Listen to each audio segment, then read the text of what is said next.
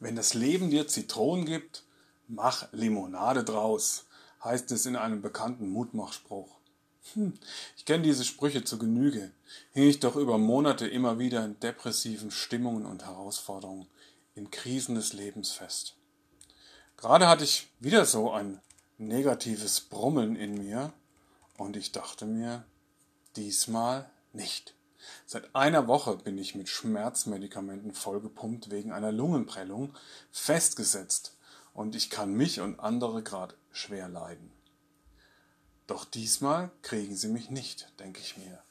Du kannst den negativen Gedanken nicht verhindern, dass sie über dir kreisen, aber verhindern, dass sie Nester bauen. Yes! Da kommen wir der Sache schon näher. Das war ein Zitat von Martin Luther. Der meint, negative Gedanken gibt es, aber einladen bei mir zu wohnen und sich zu vermehren, werde ich sie nicht. Und ich schaue noch weiter zurück. König David, ein echter Vorzeigekämpfer und Glaubensheld, war in einer seiner vielen schwierigen, ja fast aussichtslosen Lagen. Da heißt es nur, und David stärkte sich im Herrn, seinem Gott. Ha, wie hat er das nur gemacht? Sein Volk wollte ihn steinigen, weil er zugelassen hatte, dass sie ganze Familien verschleppt haben, aber er stärkte sich im Herrn, seinem Gott. Er redete anschließend noch mit Gott und jagte dann seinen Feinden hinterher, holte sämtliches Volk und fette Beute zurück und teilte sie unter seinen Kämpfern, auch denen, die vorher zu müde waren zum Kämpfen, aus. In der Bibel im 1. Samuel 30 steht die Story.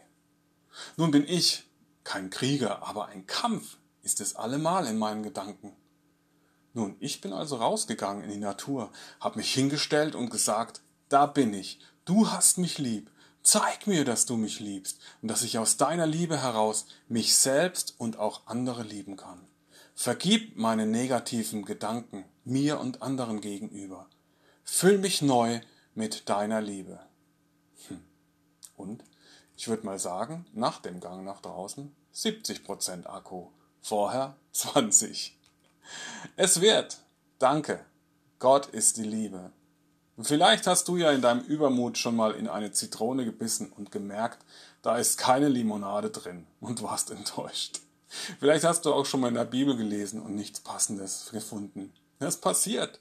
Aber ich verspreche dir, wenn dir mit deinem Gott direkt ansprichst, wird sich etwas bewegen. Check das mal aus, wenn du mal wieder drin hängst in deinen Gedankenkreisen. Und Andreas stärkte sich in dem Herrn seinem Gott. Und du? Bloom up your life. It works. Mit Gottes Hilfe.